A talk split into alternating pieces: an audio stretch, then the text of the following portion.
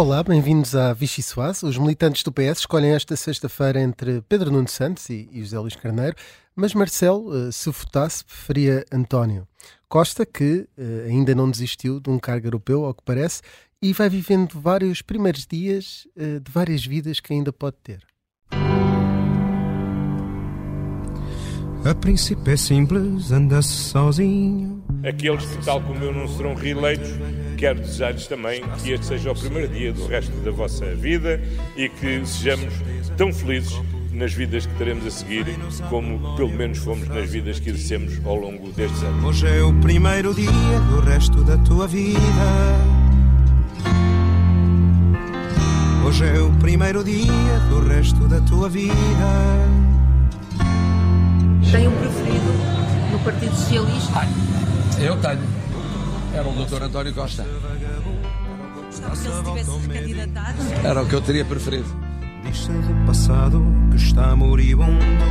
Bebe-se o alento num copo sem fundo e vem-nos à memória. Não foi eu que lhe disse, ó, vá-se embora. E o Sr. Presidente fez alguma coisa para o dissuadir?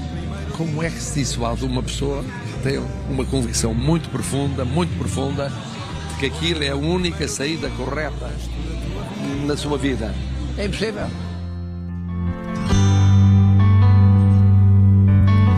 E é então que amigos nos oferecem leito. Não consegue retirar um ataque ao meu adversário inteiro. Quem é o Sonso?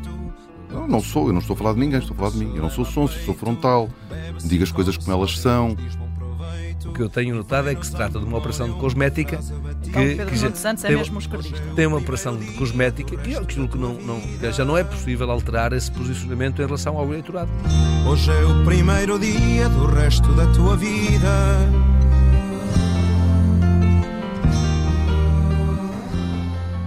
Eu sou o Rui Pedro Antunes, estou de política do Observador, não estou em nenhuma operação de cosmética e tenho comigo o João Gama, da Rádio Observador, e as jornalistas da secção de política do Observador, Rita Tavares e Mariana Lima Cunha.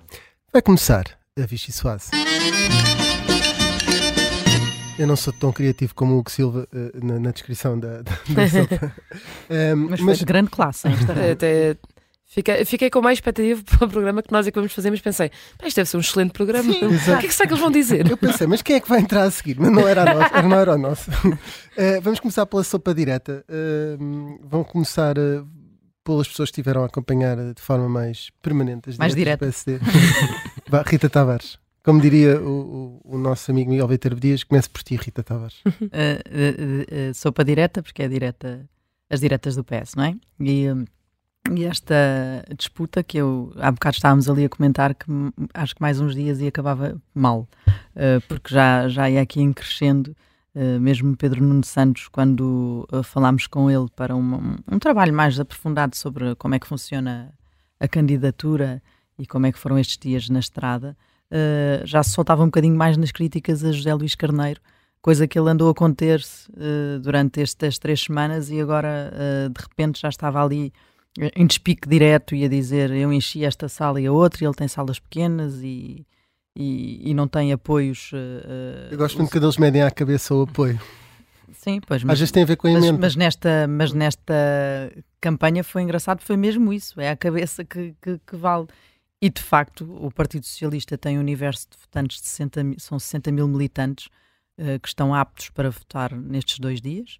E, hum, e, e, e vai ser, e, e é esse universo com que, com que trabalham e que Pedro Nuno tem de facto a coisa controlada há muito tempo e aparentemente, por aquilo que se viu nestes dias, eh, o aparelho respondeu à- ao tratamento que foi tendo durante estes anos e essa proximidade que Pedro Nuno Santos foi cultivando e às eh, pessoas da sua eh, próximas de si e do seu, do seu círculo mais próximo e de confiança que foi colocando e que foi conseguindo ter em cada Como eh, dizia o Álvaro Beleza na, na Vichy Soase em, em Abril, eh, tem tifose. Ele também disse depois que não, nunca votaria nele nem apoiaria, mas, mas disse que tem tifose. os tempos, Exato. mudam-se as vontades. Tem, tem ali um clube de, de fãs eh, que é aguerrido, viu-se nestes dias nos comícios e, e, e tudo mais, e, e é di- dificilmente eh, seria incompreensível do ponto de vista dos dados que existem neste momento se agora de repente fosse José Luís Carneiro a vencer as eleições, era porque havia muita gente que andava aí a dizer o contrário daquilo que tinha feito uh, no segredo de voto, que também pode acontecer. Era das primeiras vezes que a tese da maioria silenciosa, que o underdog normalmente promove sempre, Exato. se comprovava. Sim. E, e, portanto acho que dificilmente sairá outro resultado desta, neste sábado à noite. Não é preciso ser um misto de Zandinga e Gabriel Alves para adivinhar. Para adivinhar. Uh, Mariana, vai direto para ti. Direta para ti, esta sopa direta. Uh, sim, quer dizer, uh, em relação a isto que a Rita estava a dizer, eu Só acho estou mais que... calado porque eu não percebo nada, comparado convosco, não percebo nada do PS nem das diretas do PS. Então, Não sejas a- modesto. a palavra a quem sabe. Um, eh, eu, eu acho que, e, e de facto, a avaliação que se tem feito, até diria que nas duas campanhas, é que José Carneiro o que conseguiu durante esta campanha em que partia eh, e continua, um bocadinho como candidato a segundo lugar, ou a pelo menos conquistar algum terreno no, no partido, a conquistar algum estatuto no partido, um, conseguiu criar pelo menos uma ideia de crescendo. Que a candidatura de Pedro Nuno Santos acha que é fictícia, não é fictícia, que é um- uma coisa mais de percepção do que. Ou seja, a candidatura de Pedro Nuno Santos tem os números controlados, eu acho que eles fazem uma contagem bastante fina de- das pingardas que têm, como a Rita estava a dizer, controlam eh, as salas e quando um vai à mesma sala que o outro andam a ver se quem queixou mais, quem queixou menos. Um, e, portanto, eh, a tese é que eles têm os números controlados e que o José Luís Carneiro conseguiu foi criar uma narrativa de, de crescendo. E isso, de facto, ele fê-lo um, partindo muito de baixo. Ou seja, do José Luís Carneiro nós vimos-lo uh, apresentar uma candidatura em Coimbra, numa sala pequeníssima na sede do PS de Coimbra, com Manuel Machado era o único nome que se conhecia entre os militantes que lá estavam, um, e portanto uh, partiu com uma expectativa tão baixa que eu lembro-me na altura de uh, se comentar e ver comentadores, um, e se calhar até nós achávamos que parecia Não que a pessoas, candidatura não tinha tinha ideias. desaparecido à partida, quer dizer, um, Vieira Silva, Medina, etc., os grandes apoios só começaram a surgir depois e acaba já agora com o apoio de Tony Carreira, agora na reta final para animar a, a campanha. E portanto há aqui Não uma. sei se é militante, não sei se votará neste fim de semana. Pois, não que sei, por acaso não sei se é, acho que não é. Mas- Sei que o Rui Veloso não é, mas que também veio. Mas Mas tem, o Luís Carneiro tem a tem, tem. Exatamente trabalhado para isso, não é? Que é É falar para fora além, do partido. Ir além do partido, dizer, Dizer que, que o Pedro como ele, é ele como o melhor candidato do PS a primeiro-ministro, não é? Exato. Ou seja, Pedro Nuno fez promessas no aparelho. e apoios que- para lá do partido. Eu gosto disto. Pedro Santana Lopes e António Guterres, na altura, também se faziam rodear às vezes de futebolistas e depois perdeu-se um bocadinho esse hábito. E agora parece que está-se a recuperar isso. Sim, E eu não mas acho, com músicos. não é mal todo, não- nem só. E, Também teve o Rui Veloso, não foi? Não, e, Sim, e o sim. Luís Montenegro, quando ele disse que ia apresentar, por exemplo, eh, Uhum. independentes eh, esta semana e, Tu achavas que iam ser académicos? ou- quando, quando, por exemplo, como foi na altura Sá Carneiro com Francisco Sousa Tavares, Uhum. com, com, com, Medeiros Ferreira, e, e achámos que seria alguém, seria algo desse género. Não, ele também apresentou, ob- obviamente, pessoas de sociedade civil, mas apresentou, por exemplo, Manel Luís Goxa, nesse, É verdade. portanto, é um independente e, portanto, está, está, está a voltar essa moda dos anos Lá está. 90. Pois é, evidente. Pode Esta ser que dê votos, foi pode ser que dê votos. Sim, eh, em relação ao Tony Carreira, a candidatura de José Carneiro estava genuinamente entusiasmada com o apoio, e lá está, porque José Luís Carneiro teve feito esta estratégia que é, como sabe que perde na, no que é contagem de cabeças pura, do, enfim, das federações, do- das conselhias, dos autarcas, dos deputados, desistiu de fazer esse discurso e faz o outro, o inverso, que é nós não temos, e ele associa tudo isto, que obviamente não será assim, mas eh, que todos são, ou quase todos são, eh, resultado de, de promessas, de negócios, de negociatas de aparelho, etc. Um, como se ninguém tivesse convictamente com Pedro Santos, o que não é verdade, Um, mas uh, coloca-se como eu não preciso nada disso e eu vou falar ao eleitorado se Pedro Nuno Santos, por exemplo, ou a candidatura dele trouxe um bocadinho da ideia de que ele apela à direita, Pedro, uh, José Luís Carneiro até pega nisso como se fosse uma vantagem para si e diz, bem, mas conquistar votos é mau, ir roubar votos é mau, e Acho portanto ele está a tentar retratar-se assim. Os dois candidatos têm uma coisa divertida que é hum, parece que o Pedro Nunes esquece, parece que às vezes esquece que, que há diretas entre, entre este momento e o momento das legislativas e o etapas. 10 de março e portanto uh, esquece disso e já está noutro campeonato. E José Luís Carneiro também, portanto parece que nenhum dos dois se lembra que há umas diretas de PS do meio. É um José. Luís Carneiro acha que ser primeiro-ministro é que ele, é- ele seria o melhor, portanto não interessa o que é que os militantes socialistas peçam.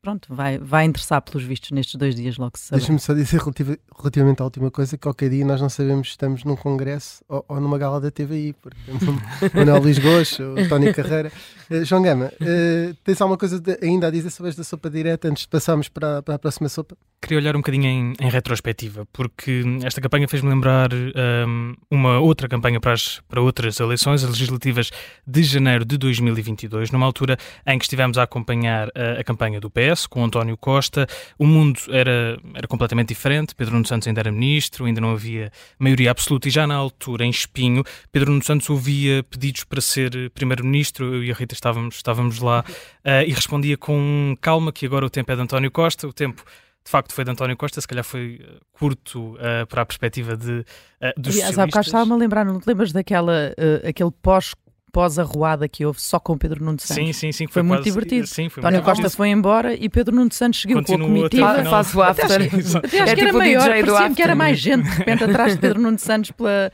ali pela, Eu- pelo eu- perdão eu- Sim, da, Sim, da. Espinho. À beira-mar. Recordo-me deste que, o- que o- que o João está a falar, veio uma senhora ter com ele, ah, porque é o Pedro Nuno Santos para Primeiro-Ministro. E, e ele diz, calma, calma, agora é o António Costa. E afinal não foi assim tanta calma, não é? É verdade, foi, foi muito menos tempo do que, do que certamente ahm, estariam à espera. Eu não diria ah, que as ambições de Pedro Nuno Santos na altura, ah, em janeiro de 2022, não fossem conhecidas, mas não são ah, tão reais como, como são agora. Portanto, é, é, é giro recuperar em retrospectiva um Pedro Nuno Santos na altura apoiante de, de António Costa, a defender calma para, para o Primeiro-Ministro. Governar ah, acabou por ser menos tempo do que esperavam. Tudo se precipitou.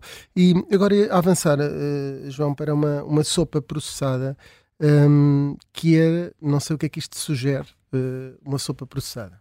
Uh, a mim lembra-me logo Rui Rio. Uh, esta quinta-feira deu, deu uma entrevista, trocou uns e-mails com o JN, a entrevista não, não foi Mas presencial. ri agora quando aparece é quando nós vimos um, um, um velho amigo a aparecer. Não é? Epá, não te vi há tanto tempo. A primeira imagem é logo a entrevista que ele deu uh, na varanda da sua casa aos jornalistas que estavam, que estavam lá à porta na altura Se das bem que ele teve um momento fantástico esta E semana no Twitter. Não É. sei se viram Ah, aquele tweet não. em que É ele no Twitter que em revelar. Luís, Luís Paixão Martins coloca os dois livros que escreveu uh, uh, Como ganhar eleições e. o- como, Como perder, perder, uma como ganhar, eleição, como perder uma e, co- e uh, como mentem as sondagens e Rui Rio uh, retweeta e diz uh, com- já li o segundo, o primeiro não preciso Ele perdeu eleições duas vezes seguidas, portanto, tem esse sentido de humor hum, eh, bem apurado. E tal como um velho amigo que encontramos, também dizemos: que disparate foi aquele que escreveste na internet há dias. E portanto está tudo bem. João, mas estavas a falar sobre a PGR. suponho. Exato, da entrevista que deu, eh, que deu ao JN, que fez, hum, acho eu, a entrevista, a defesa mais, mais apaixonada da, da honra de António Costa que vimos, que vimos até agora. Rui Rio, não tem dúvidas, disse que era evidente que a Procuradora-Geral da República, Lucília Gago, deveria abandonar o cargo depois do, do tal polémico parágrafo que levou à demissão de António Costa, que na verdade não foi apenas o, o parágrafo eh, que levou, ahm, mas eh, Rui Rio eh, foi muito mais além do próprio António Costa na, na- na defesa do seu, do seu, do seu currículo. ahm, a responder ao Ministério Público, disse que a origem da crise política é o Ministério Público, que faz o que quer e como quer e que viola, por isso, o princípio da separação de poderes. Nós sabemos que a, que a relação de Rui Rio com o Ministério Público não é sempre é conflituosa. não é? melhor, sempre foi conflituosa, mas fez aqui uma, uma defesa muito apaixonada que eh, me deixou eh, a pensar no que é que seria se isto tivesse acontecido a António Costa na altura em que Rui Rio era líder da oposição e do, e do PSD, eh, numa altura em que o PSD está a reunir todos os quadros por trás de Luís Montenegro, também a olhar para as eleições de março. Rui Rio aparece assim como um outsider. Parece que está mais do lado de António Costa do que, do que da Justiça nesta, nesta entrevista. Portanto, é, é muito divertido. Fa- Faz-nos falta Rui Rio nestas campanhas. Verdade que eh, no tempo de Rui Rio. Aqui uma palavra para, para- Eu deixo uma palavra para o Twitter de Rui Rio, sobretudo, que é o que eu sinto mais, mais falta quando há menos tweets. E na altura o PSD de Rui Rio era ac- acusado de ser o PSB ou o, P- o Hum. PS2 hum, e, e, de facto, eh, independentemente da, da razão que, que Rui Rio possa ter, acho que há aí duas coisas. Primeiro, um ex-líder da oposição e ainda com algum com alguma, algumas tropas, quando eh, pressiona para a admissão da PGR, eu não gosto de ouvir, e, em particular as pessoas não deviam gostar, que é um político a pedir para que um outro poder judicial, o topo, seja substituído. Eh, Ele, obviamente que é livre, nem sequer já tem o peso do cargo. E acho que essa- ainda é um bocadinho. Ou seja, mesmo opiniões sobre isso podem ser um bocadinho extemporâneas. E há não? uma pressão Ouvir política. não é? políticos a, a comentar Sim, nestes moldes um processo que está a correr, não sei se é muito bom exemplo. Mesmo que venha a ter razão Foram depois sobre- diligências feitas, não é? Foi Sim. material eh, eh, que foi eh, recuper- recuperado, não, que foi levado pela PSP na- no dia de 7 de novembro, em que houve buscas em vários sítios, incluindo no gabinete do Primeiro-Ministro. Uh, portanto, quer dizer, há, o processo ainda está em curso, sabemos lá nós, o que é, e sabe, claro. sabemos lá nós, sabe lá Rui Rio, sabe lá António Costa, que também esta semana teve aquela intervenção logo Sim. no início da semana, no seu e... primeiro dia uh, como primeiro-ministro em gestão, uh, em que falava no parágrafo como se fosse uma coisa abstrata, não é? O, aquele parágrafo, o parágrafo é que me fez demitir. Quer dizer, o parágrafo tem escrito que há um processo crime a correr contra o primeiro-ministro. Uh, aliás, foi por isso que ele se, se, demitiu. Como o próprio reconheceu. Não é uma coisa que está ali no ar e como processo desses afeta a é dignidade Temos o parágrafo de Costa, Exato. agora temos César chateado com o prefácio. Estou mesmo a ver que o regime vai cair com um subtítulo. Portanto, tenham cuidado. E já tivemos problemas com o preâmbulo da Constituição também. Exato, isso continua a ser. Isso continua aliás, a ser um problema. Continua para, a ser um problema, para, para, para Chega e creio que também a Iniciativa Liberal não gosta do preâmbulo. Um, mas, mas o Costa teve futuro europeu, mesmo para terminarmos. Quem é que é pegar nesta? Acho que tem, não é? Ele não, ele não, não exclui, vai, vai dizendo. Ele, ainda outro dia na entrevista à CNN disse uma coisa, uh, disse que não, que não era esse o momento, mas quem não quer, não quer. Ele, aliás, ele, eh, o, a, a linha de raciocínio de António Costa sobre o seu futuro político alterou-se de forma, neste último mês, foi a coisa que mais se alterou uh, uh, depois da, da sua demissão. Que primeiro começa a dizer que não há mais cargos públicos, depois afinal já eram só cargos executivos e agora, afinal, é vamos ver se ainda há tempo para a política. E agora é vamos ver se em junho já, já dá. E o ver se ainda há tempo para a política coloca eh, uma pressão sobre o Supremo Tribunal de Justiça, que, de acordo com o Expresso, também quer o caso resolvido rapidamente. Se, houve, se houver celeridade nisso e se até uh, junho, uh, junho ou até antes disso, António Costa, uh, o caso for arquivado, por exemplo, que é aquilo que ele, que ele aposta, é que seja arquivado. Então, uh, nesse caso, quer dizer, claro que terá, não tem os seus direitos políticos, como ele próprio diz, uh, postos em causa nesta fase, pode participar publicamente e assumirá cargos políticos com toda a certeza no futuro, seja cabeça de lista para as europeias, se ainda houver tempo, seja outra coisa qualquer. E, e de facto, uh, António Costa já não é Primeiro-Ministro, isso não é um impedimento direto, embora fosse melhor ser Primeiro-Ministro para ser Presidente do Conselho Europeu. A Vichy Soase termina aqui a primeira parte. Eh, regressamos na segunda parte com Jorge Costa, dirigente do Bloco de Esquerda.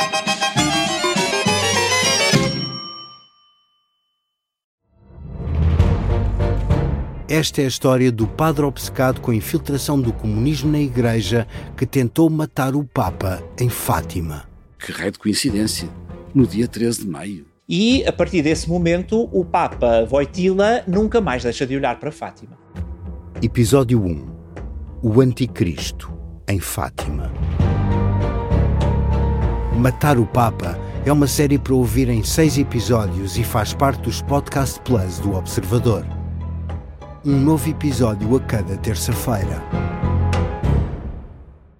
Os assinantes do Observador têm acesso antecipado a todos os episódios desta série, já disponíveis em observador.pt.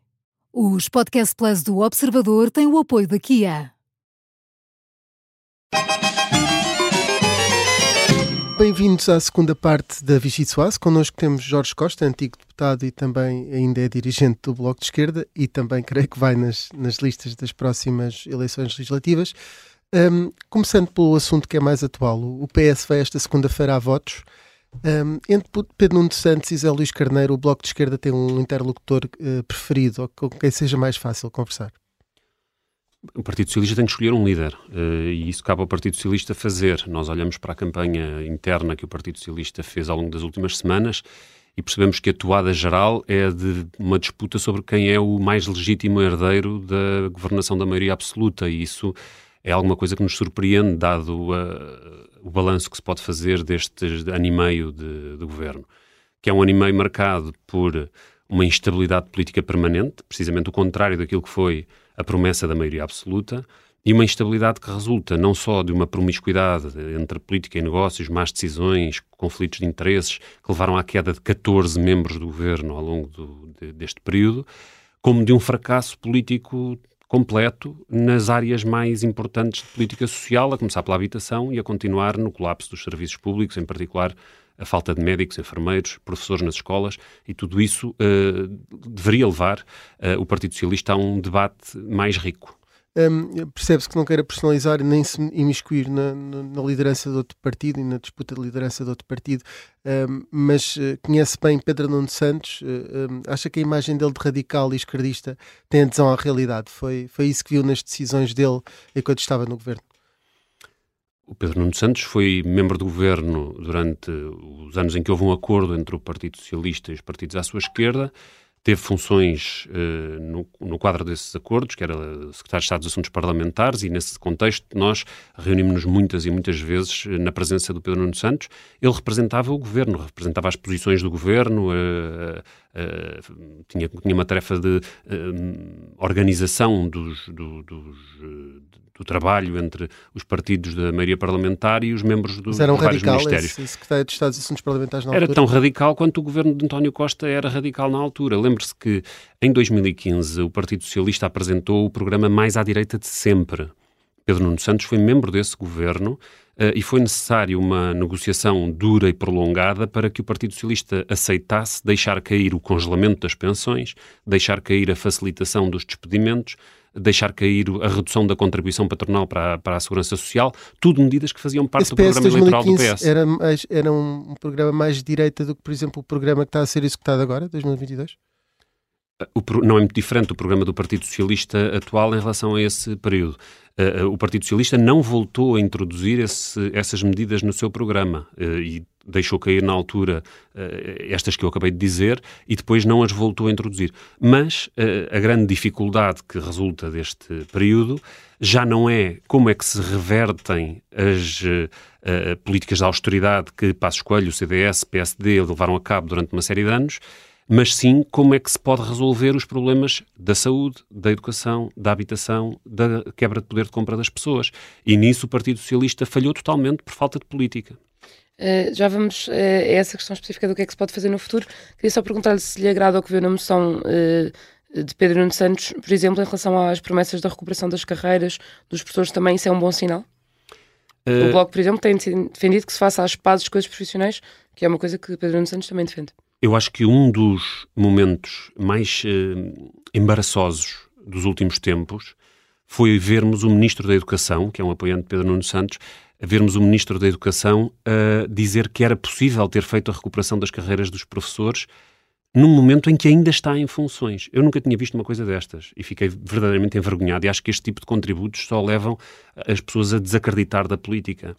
Como é que é possível alguém que acabou de há duas semanas dar uma orientação de voto ao Partido Socialista para chumbar eh, no orçamento do Estado a recuperação das carreiras, vir dizer duas semanas depois, porque o governo caiu uh, e porque o vento mudou, que uh, era possível ter feito de outra não maneira. Não estava refém. Os, os, os, as, pessoas, as pessoas que estão em casa e que, têm, que chegam à escola e não há aulas porque há greve, porque os professores legitimamente e com muita justiça estão a lutar para recuperar o que é seu, e lhes dizem no governo que não é possível, durante anos dizem que não é possível, e no dia seguinte, a, a saber-se que vai haver eleições, vem um ministro que ainda está em funções dizer que afinal se podia ter feito, o que podia ter evitado toda esta confusão nas escolas, o que poderia ter mudado o ambiente, porque há um problema de recrutamento de professores, tal como há de médicos.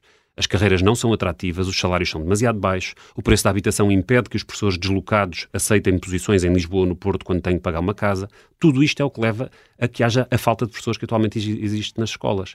Que nos digam, em vésperas de eleições, que a política podia ter sido outra, então porquê é que não foi? E confia que agora no futuro seja? Não, PS, não, de facto faça uma, não confio, uma viragem? Não confio, penso que, como sempre, de, uh, políticas de esquerda dependem da força da esquerda. E por isso é que o, a posição que o Bloco de Esquerda venha a ter nas próximas eleições pode ser determinante para uma alteração de rumo em questões essenciais. Nesse sentido, é, é possível ter uma geringonça, quando falamos dos moldes de 2015, com acordos escritos, com uh, compromissos assumidos, acha que é o, eleitorado de, é o que o eleitorado de esquerda e do Bloco em particular deseja? Penso que o, o, eleitorado de esquerda e mesmo outros eleitorados o que desejam é poder uh, chegar ao mês de janeiro e não se confrontarem com um aumento de 7% nas rendas de casa. É poderem chegar, uh, procurar uma casa e encontrar uma que o seu salário possa pagar. Mas uh, também, penso eu, esta... que o Bloco também avalia como positivo, ou seja, até a reação do seu eleitorado à geringonça, ou não?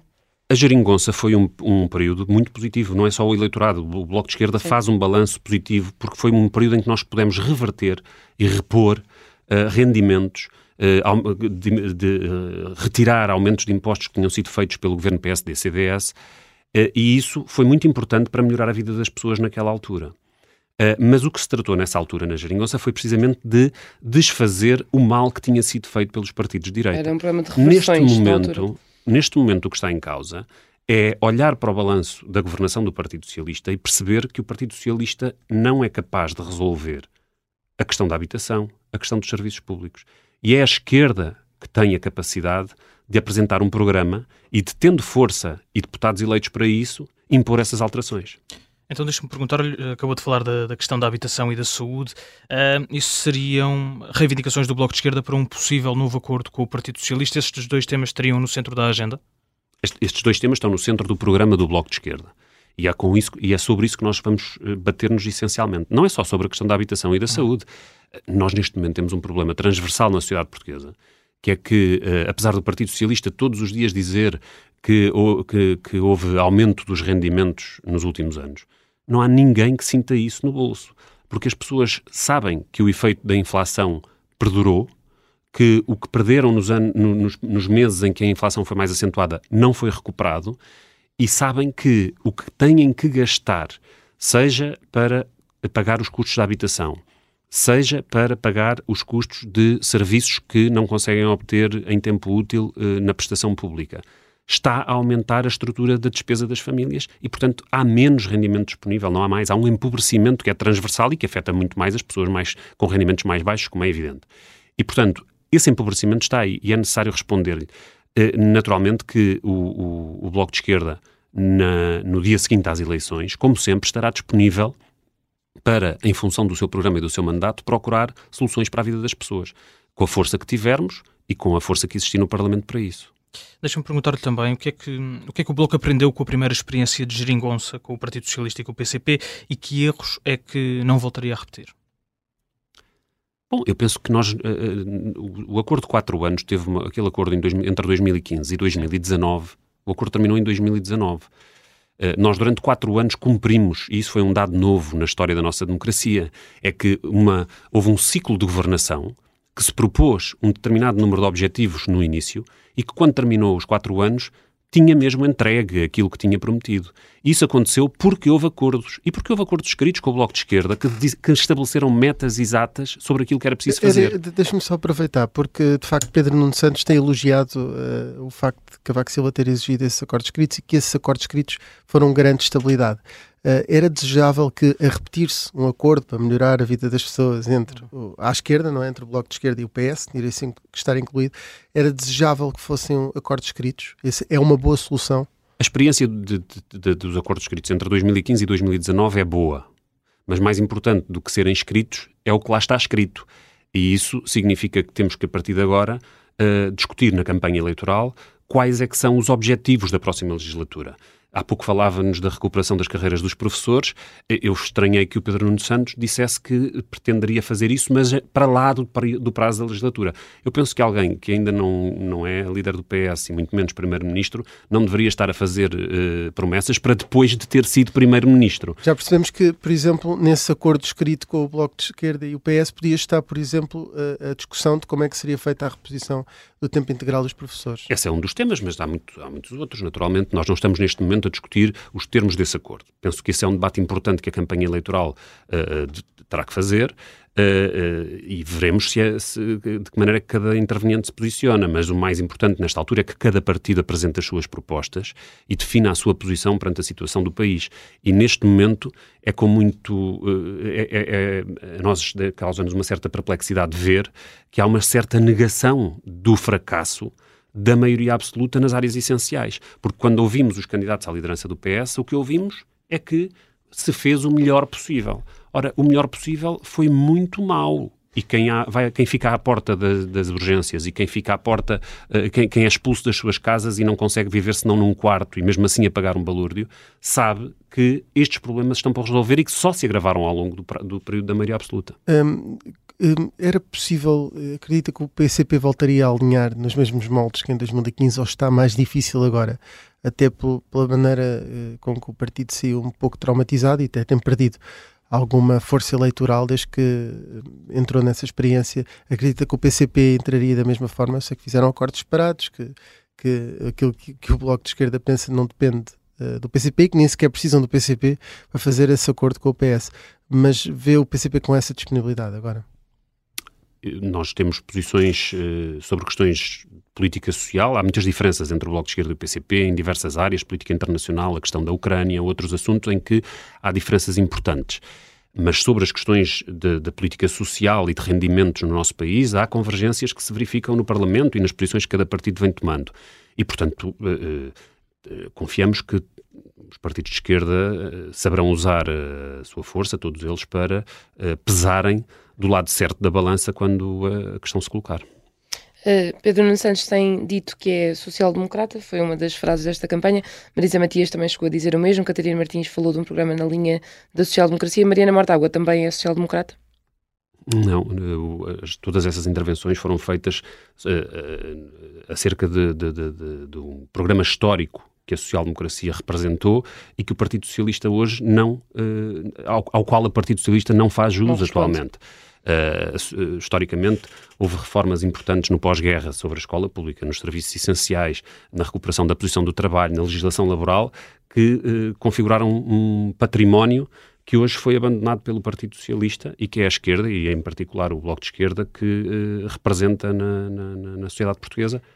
E a propósito disso e do, das críticas que tem feito aqui à maioria absoluta, uh, acredita que é desta, que muitos dos arrependidos, falava-se de que havia arrependidos da maioria absoluta, não é? De pessoas que acordaram no dia seguinte às eleições e não, não tinham calculado que o seu voto contribuísse para a maioria absoluta. Voltam para, para os braços do Bloco. Eu há dias ouvi o Primeiro-Ministro primeiro referir-se às pessoas que foram levadas ao engano na maioria absoluta.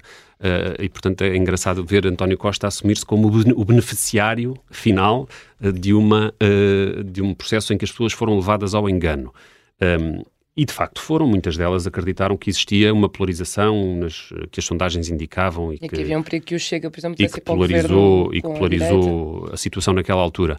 Uh, eu penso que as pessoas fazem o balanço do governo da maioria absoluta, fazem, o governo fazem um balanço sobre o que foi o Partido Socialista a governar sozinho. Já não vão ao engano outra vez, é isso? Eu penso que as pessoas terão que fazer o balanço do processo dos últimos anos e, e, e, fazer as suas escolhas. E qual é que é a fasquia do, do Bloco para estas, para estas eleições? Se tiver um, um resultado semelhante ao de 2021, a liderança de Mariana Mortágua poderá vir a ser questionada? As indicações que existem é de que o Bloco está em crescimento. Uhum. Todas as sondagens o indicam e, e, portanto, teremos uma bancada parlamentar, se, isso, se, tudo isso se confirmar, maior do que a atual. Eu, eu lembro-me em 2015, um, o Bloco, uh, a poucos meses das eleições, era dado como em crise, às portas da morte, e nem sequer foi a primeira vez, já anteriormente o mesmo diagnóstico tinha sido feito por alguns comentadores noutras ocasiões históricas. Uh, nós olhamos para as eleições com tranquilidade, nós fomos consistentes com o nosso mandato. O percurso que fizemos desde 2015 até hoje uh, é, co é, coerente. defendemos ao longo do cumprimento dos acordos tudo o que lá estava e cumprimos. nos anos de 2019 em diante, defendemos intransigentemente o investimento no Serviço Nacional de Saúde. Alertámos para o que estava a acontecer. Dissemos, se não houver alteração das condições de trabalho dos médicos e dos enfermeiros, vamos ter falta de profissionais, vamos ter serviços a fechar. Dissemos-lo em tempo útil.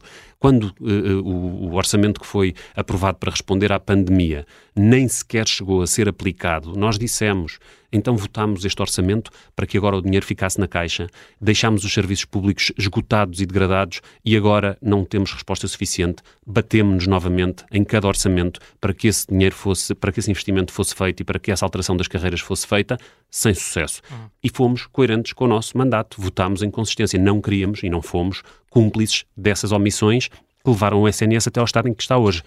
E tem um número de deputados na, na cabeça para que estas, estas eleições não sejam consideradas um, uma má entrada, uma má estreia de Mariana Mortágua como, como líder do partido? O nosso objetivo é conseguirmos cumprir os nossos objetivos. O que, é que são os nossos objetivos? É alterar as políticas essenciais do país. Nos rendimentos das pessoas, no estado da economia, no combate à promiscuidade entre a política e os negócios, na saúde, na habitação. Eh, tudo isto uh, implica força e uma representação parlamentar que possa ser determinante. No passado já mostramos que temos a responsabilidade de usar a nossa força para mudar a situação política. É isso que voltaremos a fazer. E nesse sentido, acredita que a esquerda pode conseguir uma maioria nestas, nestas eleições? O, o aparente uh, crescimento do Chega não pode ser um, um maior obstáculo nesse caminho? Eu penso que quando nós olhamos para, para, para a história, eh, em 2011 havia um partido que fazia uma campanha muito intensa sobre, contra a subsidiodependência, uh, uh, desculpando e defendendo a impunidade dos abusos policiais que na altura também eram cometidos contra as minorias étnicas, que falava dos, dos que vivem à sombra do Estado, uh, que falava da. que tinha uma agenda política muito parecida com esta que nós hoje ouvimos. Era o CDS, era Paulo Portas, uhum. o líder do CDS na altura. Ele, nessas eleições de 2011, teve 12%. E, portanto, esta agenda e este discurso tem estado aqui. O Chega é diferente do que era naquela altura o discurso de Paulo Portas, mas ocupa esse espaço. E essa direita reacionária e discriminatória sempre teve uma expressão na sociedade portuguesa mais uh, no, no, sob uma forma ou sob outra. E penso que nós olhamos para, para, para esta reconfiguração da direita uh, e temos que lhe responder na luta pela maioria. E a, a, a, luta pela maioria significa derrotar a possibilidade de esta direita agressiva, uh, atrasada, poder ter uma influência ao nível da governação. Ela tem que ser colocada no seu lugar, que é no Parlamento, uh, com o seu discurso, e sem o poder de determinar a política em Portugal é, e de determinar a vida das pessoas. É o país numa espécie de presidenciais de 86 entre blocos, e não, mas não importa tanto em que partido votam. Ou seja, um eleitor pode estar mais à vontade se vota no PS, no PCP ou no Bloco de Esquerda, um eleitor de esquerda, porque essa maioria há a possibilidade de facto de ser formada penso que essa maioria pode existir e, e depende da força esquerda, que a esquerda O Bloco de Esquerda ter. ganhou sempre mais votação quando isso era uma possibilidade mais evidente. É? Em 2021 isso não estava tão claro uh, e de facto foi penalizado. Em 2021 houve muitas pessoas que não concordaram com o voto do Bloco de Esquerda no Orçamento do Estado. E nós sabíamos que havia muitas pessoas que não iriam concordar com o nosso voto. O problema era saber se queríamos ser consistentes com o nosso programa, defender aquilo que tínhamos sido eleitos para fazer ou se, pelo contrário, aceitávamos, em nome de, dessa uh, estabilidade em crise, uh, em, em nome de, de, se aceitávamos assistir passivamente à destruição do SNS. Nós não aceitámos assistir passivamente à destruição do SNS. Dissemos o voto deste, o voto deste partido depende de se apresentar uma solução para os hospitais. E isso não foi feito e o nosso voto não foi dado nessa cumplicidade. Costa, e nessa altura saiu também de deputado, tinha como objetivo tornar o partido mais, mais sólido, com uma implantação no, no território. Como é que isso correu? correu bem. Nós temos tido uma intervenção.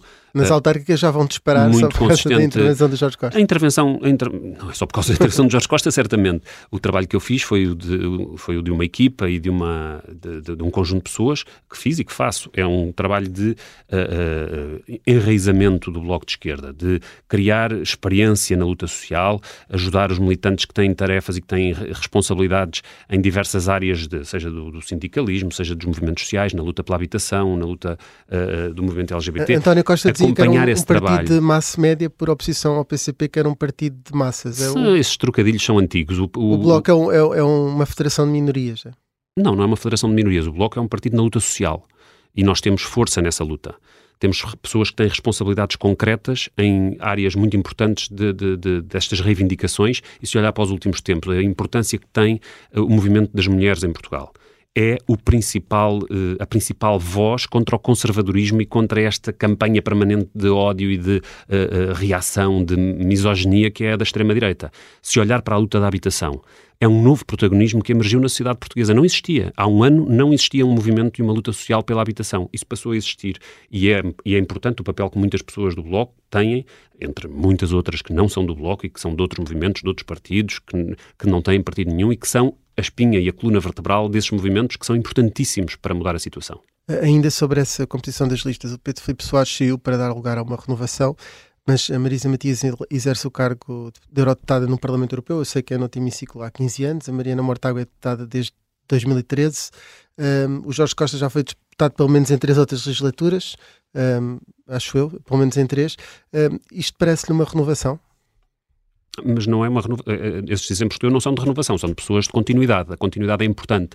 A experiência, a memória do processo político, a memória histórica da nossa, da nossa intervenção.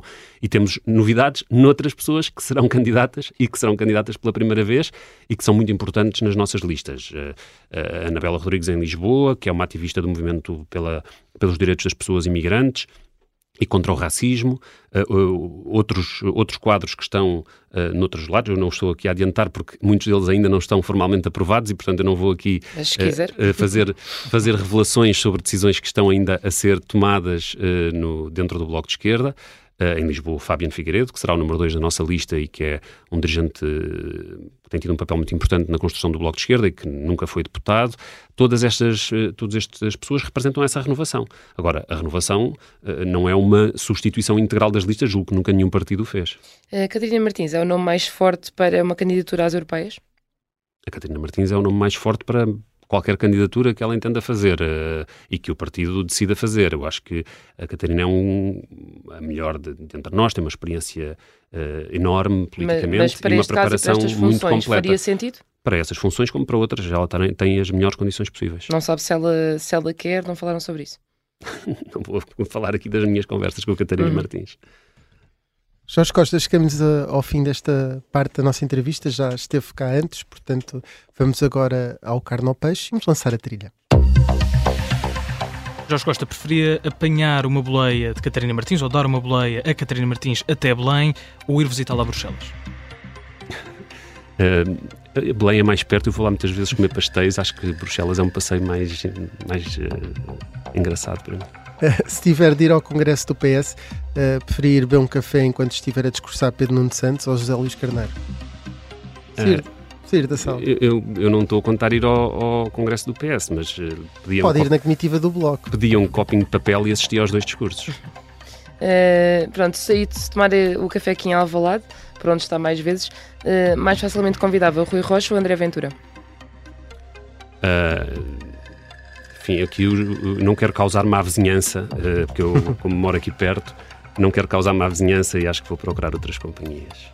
E, preferia integrar um governo eh, PS Bloco de Esquerda ou sair da política e dedicar-se só a escrever mais livros com o Francisco Louçã?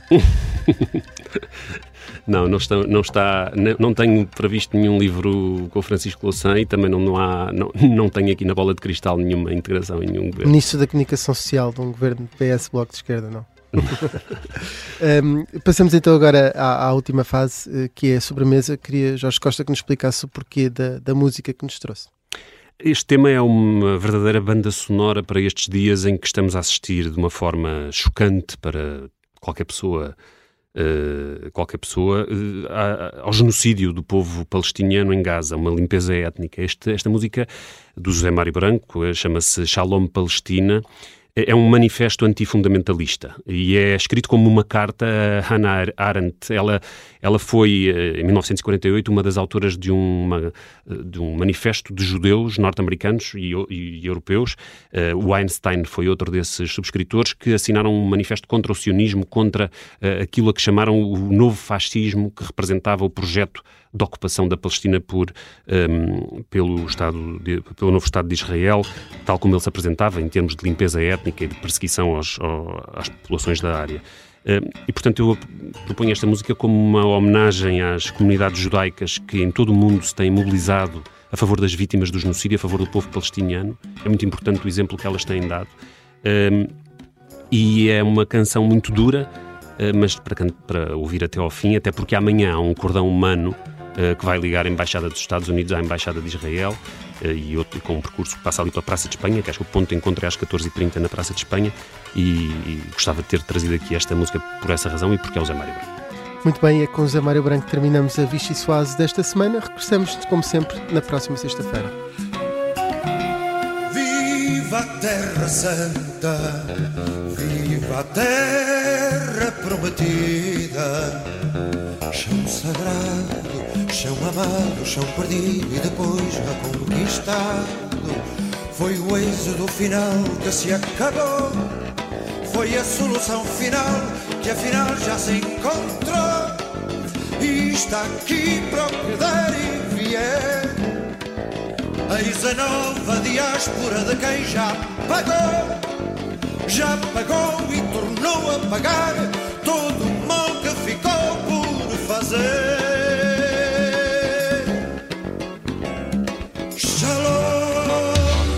destina.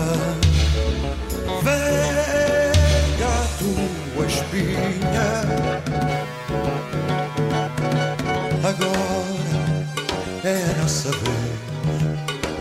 Agora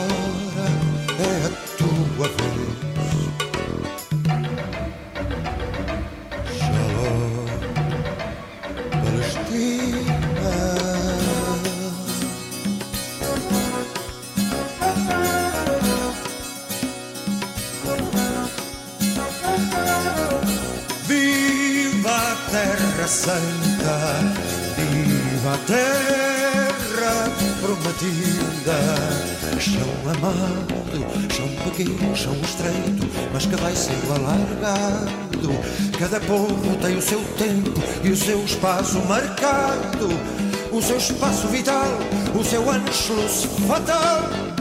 E é a força, pela força que ele há de passar.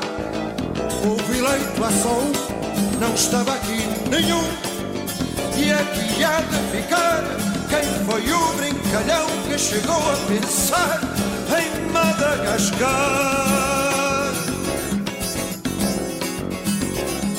Shalom, Palestina, verga a tua espinha. Agora é nossa vez.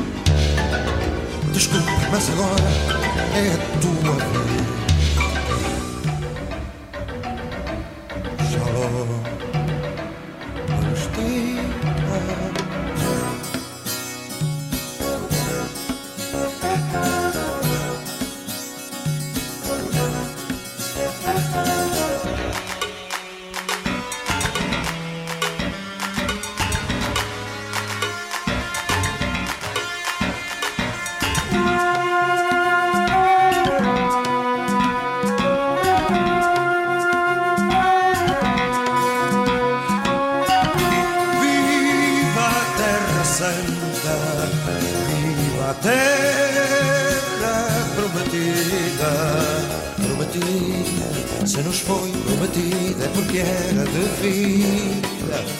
No livro, está tudo no livro, nem sequer sabes ler. Mas vais ter que aprender, mas vais ter que saber. Porque a gente também aprendeu a esquecer. Desde Gaza a Beirute, do Jordão ao Sinai, já está tudo esquecido, já está tudo aprendido. E ficamos aqui, e tu morres aqui, daqui ninguém sai. Shalom, Palestina, verga a tua espinha. Agora é a nossa vez. Tem paciência, mas agora é a tua vez.